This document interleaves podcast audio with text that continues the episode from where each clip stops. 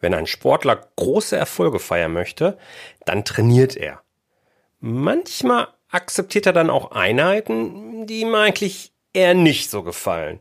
Aber auf jeden Fall weiß jeder Profisportler, wie weit er mit seinem Training gehen sollte und welche Belastungsstufe der eigene Körper gerade verträgt.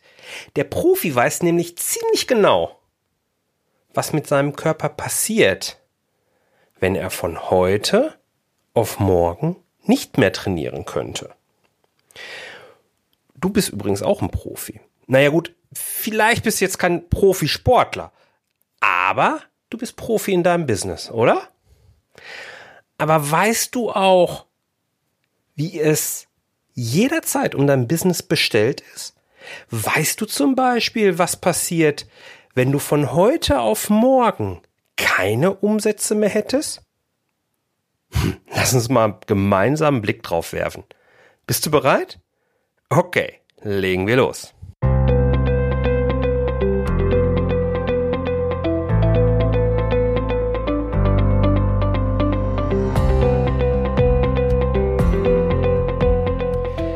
Herzlich willkommen bei Zahlen im Griff auf Gewinn programmiert, dem Podcast für Selbstständige und Unternehmer, die knackige und hochwertige Infos für einen einfachen Umgang mit ihren Zahlen suchen.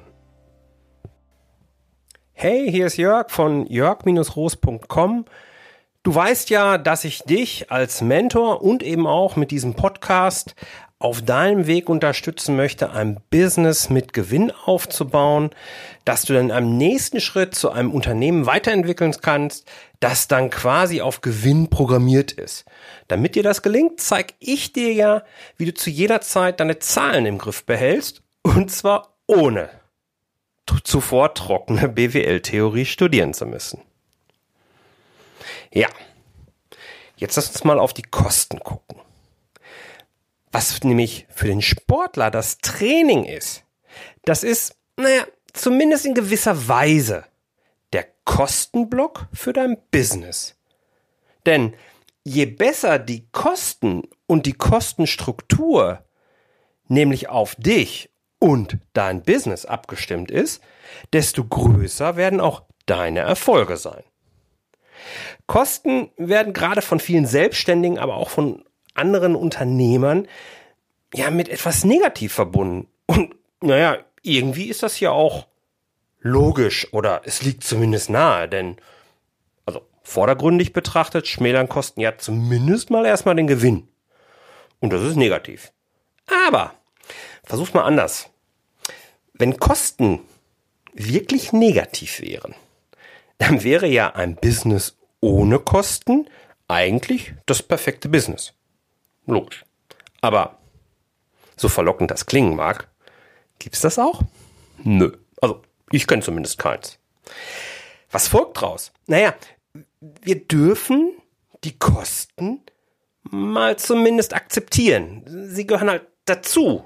Es macht also gar keinen Sinn, irgendwie danach zu streben, Kosten gänzlich zu vermeiden oder so. Und ich gehe sogar noch einen ganzen Schritt weiter. Wenn es also schon keinen Sinn macht, Zeit und Energie in die Vermeidung von Kosten zu investieren, so macht es aber sehr wohl Sinn, wenn du dich mit einer intelligenten Kostenstruktur beschäftigst. Versuch deine Kosten doch mal so zu sehen, wie eine Art Motor, der dein Business vorantreibt ohne die Kosten würde es ja gar kein Business geben. Ähnlich wie ein Motor in einem Auto. Oder nehmen wir nochmal den Sportler.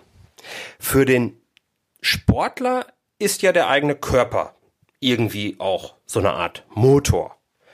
Der Profi achtet dann eben auch sehr, sehr genau darauf, was er seinem Körper zuführt und wie er ihn pflegt. Der Sportler achtet auf seine Ernährung und eben auch auf seine Regenerationseinheiten und Möglichkeiten. Und bei einem Auto, da achten ja viele zumindest mal darauf, hochwertiges Motoröl zu verwenden oder vielleicht sogar den etwas hochwertigeren Kraftstoff zu fahren. In der Regel, äh, zumindest beim Profisportler oder dem sehr ambitionierten Hobbysportler, da ist das auch so, da wird dann sogar alles dokumentiert, um optimale Leistungsergebnisse herausarbeiten zu können, zu schauen, wenn ich so trainiere, was hat das am Ende für ein Leistungsergebnis gebracht? Und wie machen wir das jetzt in unserem Business? Wie machst du das? Naja, also ich rate dir halt, auch da solltest du auf den richtigen Umgang mit deinem Kosten achten und vor allen Dingen eben eine gesunde Kostenstruktur einhalten. Ja, aber was meine ich denn jetzt damit? Ich kann es ja praktisch hören, wie du das jetzt fragst oder denkst. Naja, vor allen Dingen meine ich damit eben den bewussten Umgang mit deinen Kosten. Ich möchte wirklich, dass du zu jeder Zeit weißt, welche Kosten du für dein Business hast und warum du diese hast. Dazu ist es dann wichtig, den Unterschied zwischen Kosten und Investitionen zu kennen. Hm, wenn du dir da jetzt mit den Begriffen so ein bisschen unsicher bist und sagst, hm, wo ist hier genau der Unterschied? Dann schau doch mal in meinen Crashkurs. Da habe ich dir nämlich in Folge drei den Unterschied zwischen Kosten und Investitionen erklärt. Den Link dazu, den packe ich dir einfach in die Shownotes. Also, ähm, was meine ich jetzt mit einer gesunden Kostenstruktur? Naja, ich schiel da besonders auf das Verhältnis zwischen den sogenannten fixen und den variablen Kosten. Was sind jetzt wieder fixe Kosten? Naja, fixe Kosten sind dabei die gefährlicheren Kosten. Denn hinter diesen Kosten steht ein Versprechen, das du jemandem Dritten gegeben hast, nämlich ein Vertrag, den du auch nicht monatlich kündigen kannst. Du bist also, egal was passiert, noch länger an den Vertrag gebunden und wirst die Kosten, egal was passiert, eben dann auch nicht so schnell los. Hm, mehr zu dem Thema fixe Kosten, variable Kosten, ähm, habe ich in einem anderen Artikel geschrieben, den ich dir auch nochmal verlinkt habe, dann kannst du dich nochmal ein bisschen einlesen. Nun, fixe Kosten sind also gefährlich, aber nur weil sie gefährlich sind, sind sie jetzt nicht, ich sag mal, per se böse. Denn nehmen wir mal Folgendes an. Wenn dein Business von heute auf morgen einbricht, beispielsweise weil irgendwo auf der Welt was Schlimmes passiert, es muss also gar nichts mit dir und deinen Entscheidungen zu tun haben, sondern irgendwo auf der Welt und dein Business bricht ein, weil die gesamte Weltwirtschaft kurzfristig mal zusammenbricht, dann bleiben dir trotzdem diese Kosten erhalten. Ob du nun magst oder was dafür kannst oder eben auch nicht. Shit happens. Und es passiert leider Gottes immer wieder. Und deshalb ist es eben die Kunst, die richtigen Kosten auszuwählen, die, die dich wirklich nach vorne bringen. Und dafür darfst du jederzeit den Überblick behalten. Denn viel Geld und somit Gewinn wird verschenkt, weil Verträge einfach weiterlaufen, obwohl du den Gegenwert des Vertrages, den du also irgendwann mal gebraucht hast, aber heute hat er keinen Nutzen mehr für dich. Naja, jedenfalls wird er jetzt nicht mehr gebraucht. Einfach nur, weil wir vergessen, einen Vertrag zu kündigen, weil er vielleicht jetzt nicht ausreichend große Kosten verursacht. Aber die Kleinvieh macht auch Mist. Und genau das, dass du also ganz viele kleine Verträge da irgendwie rumlaufen hast, die du nicht mehr brauchst, genau das soll dir spätestens jetzt eben nicht mehr passieren. Und deswegen möchte ich dir jetzt was mitgeben. Naja, ich möchte dir verraten, wie du eine na, ich nenne sie Vertragsübersicht in Excel anlegst, die dir auch wirklich weiterhilft. Ja, genau. Ich möchte, dass du in Excel ein Tabellenblatt aufmachst und dort eine Vertragsübersicht erstellst. Du kannst Excel nehmen, du kannst LibreOffice nehmen, Numbers, OpenOffice, völlig wurscht, irgendein so Tabellenkalkulationsprogramm halt. Keep it simple halt. Einfach so ein Tabellenkalkulationsprogramm und da erfassen wir jetzt die, deine Verträge. In diesem Vertrag wirst du, äh, Entschuldigung, in diesem Arbeitsblatt wirst du jeden Vertrag aufführen, den du nicht innerhalb weniger Tage zum Monatsende kündigen kannst. Es besteht also eine Vertragsbindung für die nächsten, na sagen wir mal, mindestens drei Monate. Die solltest du drin haben. Alles andere kann man ja einigermaßen noch abfedern meistens. Aber alles, was länger als drei Monate mindestens ist, besser noch mindestens als ein Monat, solltest du dort aufführen. Und damit das ein Tool ist, das wirklich umfassend ist und mit dem du dich dann im Rahmen deiner monatlichen Finanzsession auch gerne und schnell beschäftigen kannst, empfehle ich dir, mm, deine Vertragsübersicht in 15 Spalten aufzuteilen. Ja, ich weiß jetzt, das hört sich schon wieder so viel an. Meine Erfahrung zeigt, das geht meistens in die andere Richtung. Eher, dass es noch mehr werden. dazu komme ich auch gleich nochmal. Ich empfehle dir diese 15 Spalten, die du natürlich auch in dem Artikel zu diesem Podcast eben nachlesen kannst. Ähm, und ich empfehle dir dabei folgende Reihenfolge.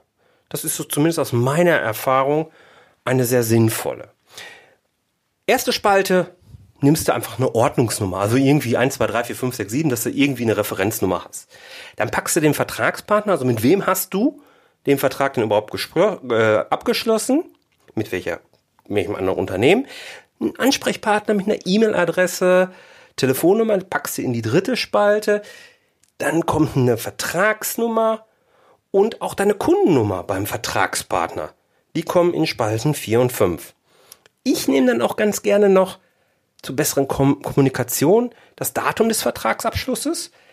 Anschließend kommt der Zahlbetrag, also welchen Betrag überweist du an deinen Vertragspartner und in welchem Rhythmus? Also monatlich, quartärlich, halbjährlich, jährlich, was weiß ich was. Gibt ja unterschiedliche Varianten.